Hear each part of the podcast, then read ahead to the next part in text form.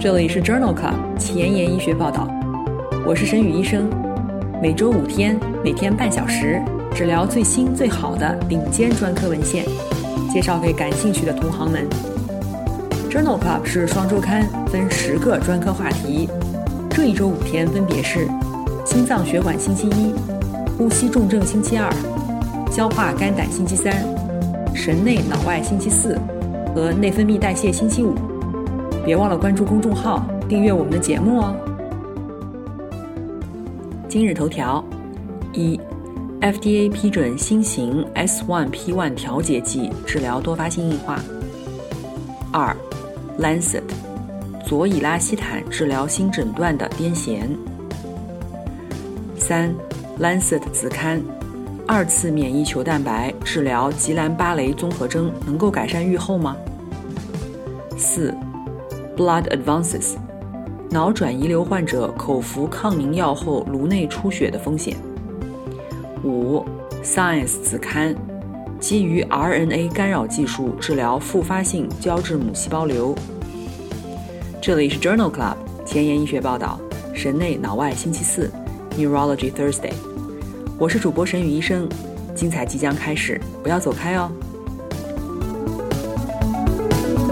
今天的新药研发。我们来聊一聊新药博奈莫德。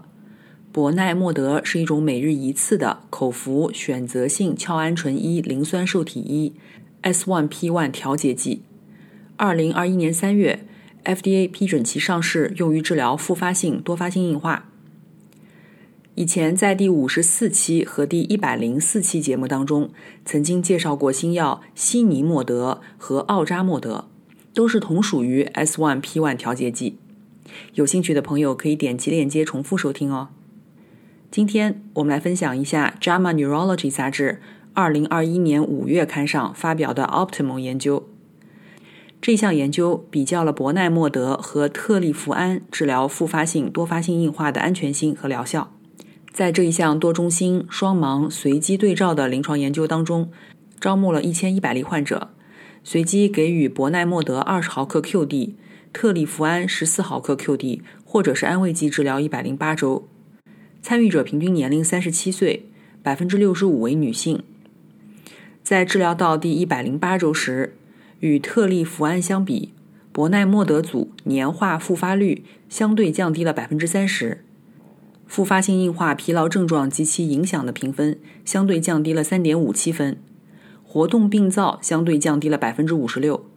脑容量损失相对降低了百分之零点三四，但是两组的残疾累积风险没有差异。两组患者治疗的紧急不良事件发生率也很相似。由于不良事件而最终选择停药的患者比例分别为百分之八和百分之六。因此，这一项 Optimal 研究认为，博奈莫德治疗复发性多发性硬化能够改善年度复发频率、疲劳症状。以及影像学上的脑容量损失，但是在残疾累积风险方面并不优于特利福安。今天的临床实践第一部分，我们来聊一聊癫痫的治疗。癫痫的治疗有三个目的：控制癫痫发作，避免治疗的副作用和恢复维持生活质量。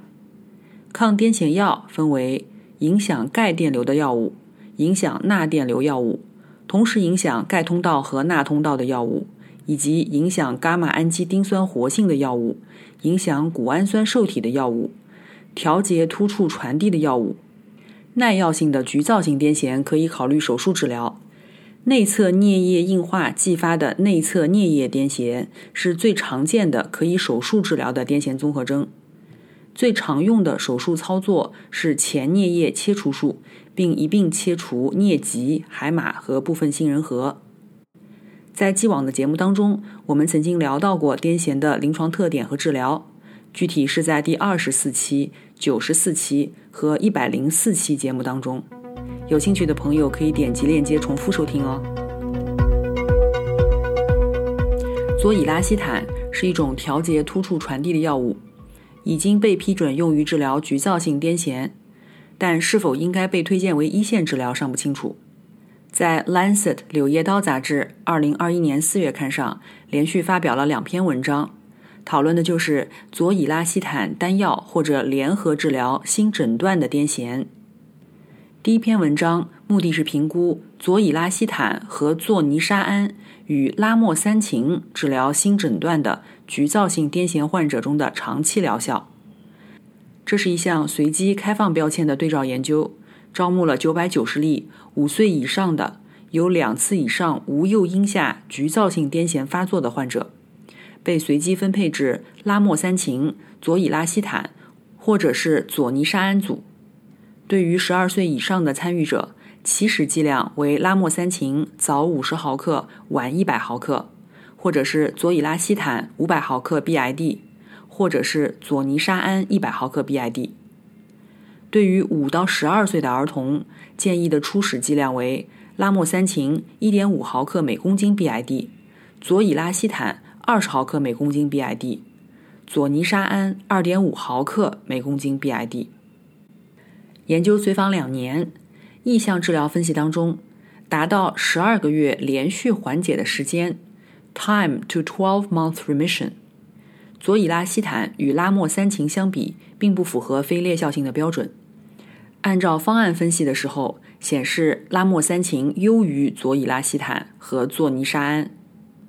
在安全性方面，拉莫三嗪组的不良事件发生率为百分之三十三，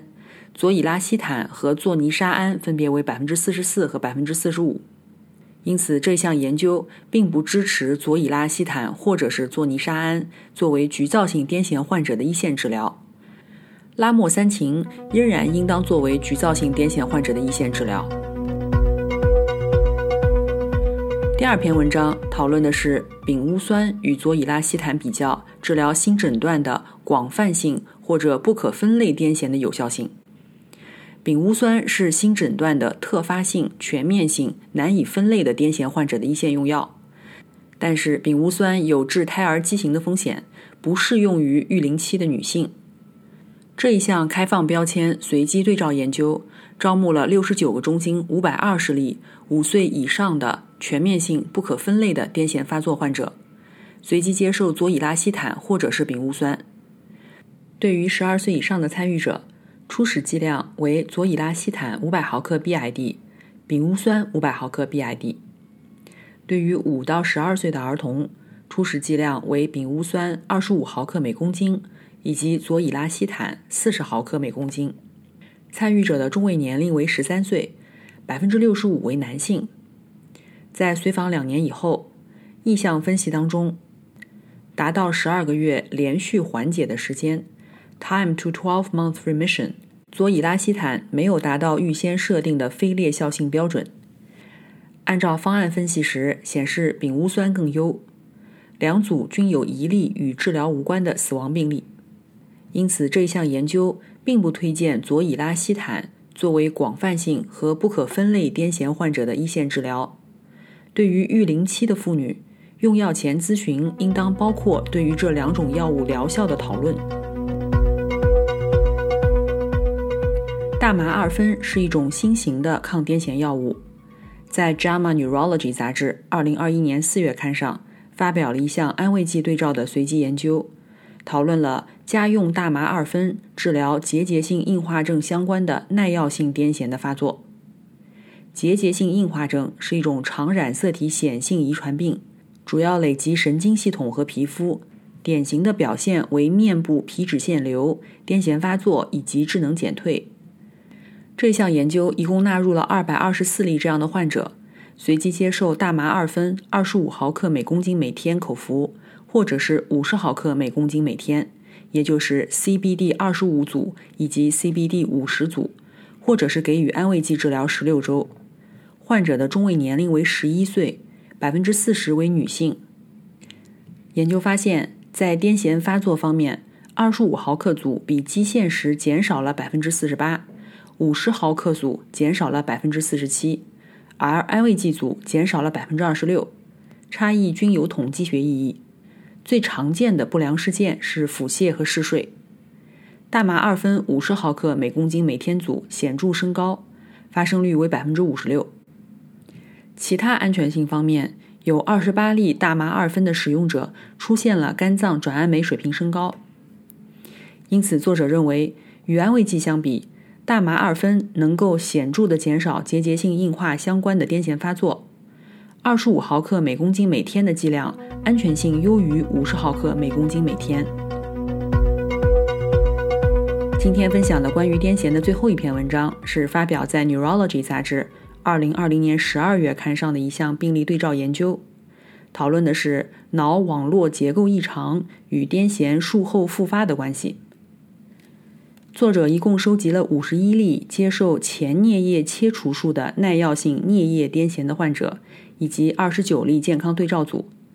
所有患者均接受了术前结构磁共振、弥散磁共振和术后结构磁共振检查。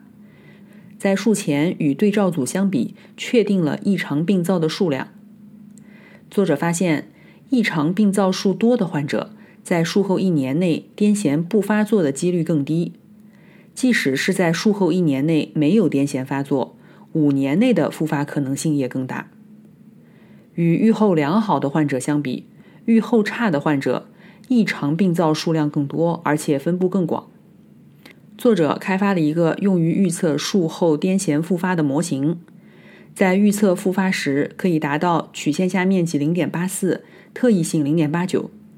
此外，模型预测的癫痫复发可能性。与手术结果的第一年的分级显著相关，与术后五年的复发相关。这项病例对照研究认为，异常病灶提供了一种个性化的非侵入性的标志物，可以与临床数据相结合，来更好的评估癫痫术后一年和随后五年的复发几率。想要紧跟科研热点，实时更新临床理念，但是烦恼于没有时间吗？上下班路上给我半小时，我把专科研究说给你听。想研究交叉学科的内容，但是苦于非专科的知识仍然停留在书本水平吗？每周五天，我们分十个专科话题，把文献讲给你听。Journal Club 前沿医学报道，拉近科研和临床的距离。今天临床实践的第二部分，我们来聊一聊吉兰巴雷综合征。吉兰巴雷综合征 （GBS） 是一种急性的单向病程的疾患，可以引起快速进展性的多发神经病。主要临床特征为进展性、对称性肌无力，以及深腱反射消失和减弱。约有三分之一的患者最终需要机械通气，约有百分之七十的患者出现自主功能障碍，通常进展约两周。目前。吉兰巴雷综合征发病的确切原因尚不清楚，普遍认为与感染和或抗生素使用相关。在《Neurology》杂志2021年2月刊上发表了一项全国性人群为基础的病例对照研究，讨论的是医院诊断的感染和抗生素使用与发生吉兰巴雷综合征风险之间的关系。这项研究的对象是一987至2016年间。丹麦所有首次诊断吉兰巴雷综合征的患者，在两千四百个病例当中，有百分之四点三的患者同时存在感染；而在两万四千例的对照组中，仅有百分之零点三出现了感染。吉兰巴雷综合征合并感染的风险是十三点七倍。下呼吸道感染、胃肠道感染和败血症与随后的吉兰巴雷综合征相关性最强。六十天内使用抗生素的比例，在吉兰巴雷综合征患者中约占百分之二十二点四，对照组为百分之七点八。抗生素使用以后的吉兰巴雷综合征风险比高达三点五倍。医院诊断的感染和抗生素处方以后一个月以内，吉兰巴雷综合征风险比高达二十一点三倍和四点七倍。虽然此后的风险逐渐下降。但是，即使是在感染以后的第五个月，风险比仍然高达二点四倍和一点五倍。因此，作者认为，社区抗生素使用，特别是住院治疗的感染和随后发生吉兰巴雷综合征的风险之间有很强的时间相关性。在二零二零年九月的《新英格兰医学杂志》上，来自宁夏医科大学总医院的研究人员。发表了一项病例报告，收集了一百六十一例乙型脑炎病例，讨论了与乙型脑炎病毒感染相关的吉兰巴雷综合征。在一百六十一例的乙型脑炎患者中，有四十七例患者的肌电图结果与吉兰巴雷综合征相吻合。三十八例患者的脑脊液当中观察到了蛋白细胞分离现象。诊断结果包括四例急性炎性脱髓鞘多神经病，二十二例急性运动轴突性神经病，十八例急性运动感觉轴突性神经病。和三例急性感觉神经病，这些患者在诊断吉兰巴雷综合症之前，曾经有与乙型脑炎感染相吻合的症状，并且符合吉兰巴雷综合症的 Brighton 诊断标准。其中一例患者的脑脊液病毒菌株被鉴定为乙型脑炎病毒基因型 1b。二十八例患者在出现症状两周内接受了免疫球蛋白静脉注射。十五例患者在一周以后症状改善。这一项研究提供了证据，证明乙型脑炎病毒感染与吉兰巴雷综合征之间的关系。下面一篇文章讨论了流感疫苗接种与吉兰巴雷综合征之间的关系。文章发表在二零二零年五月的《Neurology》杂志上。这一项自我对照的病例系列研究。使用的是法国全国数据库当中数据，评估了九月一日到次年三月三十一日，也就是季节性流感疫苗接种后发生吉兰巴雷综合症的风险。研究中，疫苗接种后的风险期是指患者接种疫苗后的第一至第四十二天，自我对照组是指从疫苗接种以后的四十三天至三月三十一日。在2010至2014年的流感疫苗接种季，法国大城市发生了3500例吉兰巴雷综合征，百分之十五曾经接受过流感疫苗接种。流感疫苗接种风险期和接种43天以后的吉兰巴雷综合征发病风险之间没有显著增加的趋势。在调整了日历月和急性肠道和呼吸道感染发生率以后，相关性仍然不显著。相比之下，急性呼吸道感染以后发生吉兰巴雷综合征的风险要高出近四倍；胃肠道感染以后高出近三点六倍。因此，作者认为，在疫苗接种后的四十二天内，季节性流感疫苗接种和吉兰巴雷综合征之间没有关联性。在吉兰巴雷综合征的治疗当中。一次性的给予免疫球蛋白两克每公斤，有时没有能够达到满意的治疗效果。约有四分之一的患者接受了第二次的免疫球蛋白注射。那么，第二次免疫球蛋白注射是否对于预后不良的吉兰巴雷综合征患者有效呢？这一项随机双盲安慰剂对照研究发表在《Lancet Neurology》Lancet 子刊二零二一年四月刊上。研究一共纳入了三百二十七例吉兰巴雷综合征患者，入组以后，所有患者都接受了静脉注射免疫球蛋白两克每公斤五天以上。对于预后评分不良的患者，接受随机化，在纳入后的第七到第九天被随机分配至二次接受免疫球蛋白注射组或者是安慰剂组。一共有九十三例预后不良的患者被纳入了随机分组。在治疗四周以后，干预组的残疾评分改善的优势并没有统计学的意义。但是与安慰剂组相比，二次免疫球蛋白注射的患者有更多的严重不良事件，发生率分别为百分之三十五和百分之十六，这其中包括血栓栓塞事件。随机分组以后的十三到二十四周，干预组有四例患者死亡。这一项 SID GBS 研究认为，研究没有发现预后不良的吉兰巴雷综合征患者可以从二次静脉注射免疫球蛋白治疗当中获益。除此之外，还有可能增加严重不良事件的风险。作者并不支持或者推荐这样的治疗策略。今天的交叉学科板块，我们来聊一聊血液科和神经科交叉的文章。这一项回顾性的队列研究发表在《Blood Advances》二零二零年十二月刊上。直接口服抗凝药越来越多的被用于癌症相关血栓的治疗，但是肿瘤脑转移合并深静脉血栓、房颤，并且接受直接口服抗凝药或者是低分子肝素治疗的情况下，出现颅内出血的发生风险尚不清楚。这是一项国际两个中心的回顾性队列研究，随访了九十六例肿瘤脑转移的患者，持续十二个月。这其中，由于血栓或者是房颤，有四十一例患者正在服用直接口服抗凝药，有五十五例患者使用的是低分子肝素。在随访过程当中，直接口服抗凝药治疗的患者，十二个月的累计脑出血发生率为百分之五点一。低分子肝素组略高为百分之十一，但是没有统计学的差异。当把抗凝治疗作为一个实变的变量进行分析时，任何脑出血的风险在直接口服抗凝药和低分子肝素治疗的患者中都没有差异。颅内出血风险评分 （Pan-Watts 评分）与脑出血的风险无关。这一项回顾性的队列分析认为。低分子肝素和直接口服抗凝药在脑转移瘤患者当中安全性是相当的。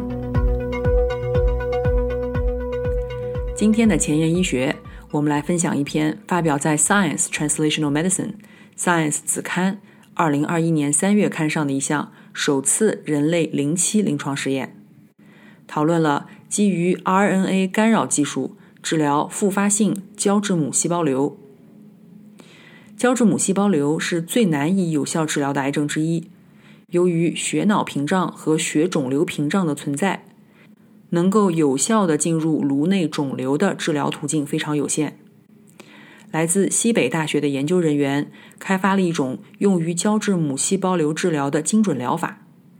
使用基于能够渗入脑的 RNA 干扰技术的球形核酸 SNA。这种球形核酸是由金纳米颗粒共价结合放射状的密集排列的小干扰 RNA 寡核苷酸组成。这一项全球首个单臂非盲法的零期临床研究，目的是确定这种新型的药物 NU 零幺二九治疗复发性胶质母细胞瘤的安全性、腰带动力学、小干扰 RNA 特异性抑制胶质母细胞瘤致癌基因。BCL2、L12 的效果。入组的患者接受的治疗剂量相当于无不良事件药物剂量的五十分之一，然后进行肿瘤切除。安全性的评估没有观察到四到五级的治疗相关毒性。活检显示，球形核酸达到了脑肿瘤，在与肿瘤相关的内皮细胞、巨噬细胞和肿瘤细胞当中观察到了金富集。而且与肿瘤相关的 BCL2、L12 蛋白表达降低，因此作者认为这一项研究的结果建立了球形核酸纳米偶联物作为一种潜在的可以渗透入脑的精准疗法，用于治疗胶质母细胞瘤。今天的 COVID-19 板块。我们来聊一聊神经综合征与 COVID-19 住院患者的死亡率之间的关系。这一项病例对照研究发表在《Neurology》杂志2021年3月刊上。COVID-19 的表现变化多端，几乎影响到每一个器官系统。文章的目的是确定神经综合症是否与住院病人死亡风险增加有关。这项研究将确诊 COVID-19 的神经系统受累的住院患者与 COVID-19 住院但是没有神经系统受累的患者进行比较，确定了四种神经系统的表现模式，包括急性卒中、新发或者复发的癫痫、影像学正常的精神状态改变，以及神经 COVID-19 复合症状。其中。COVID-19 伴有神经系统问题的发生率为百分之十二，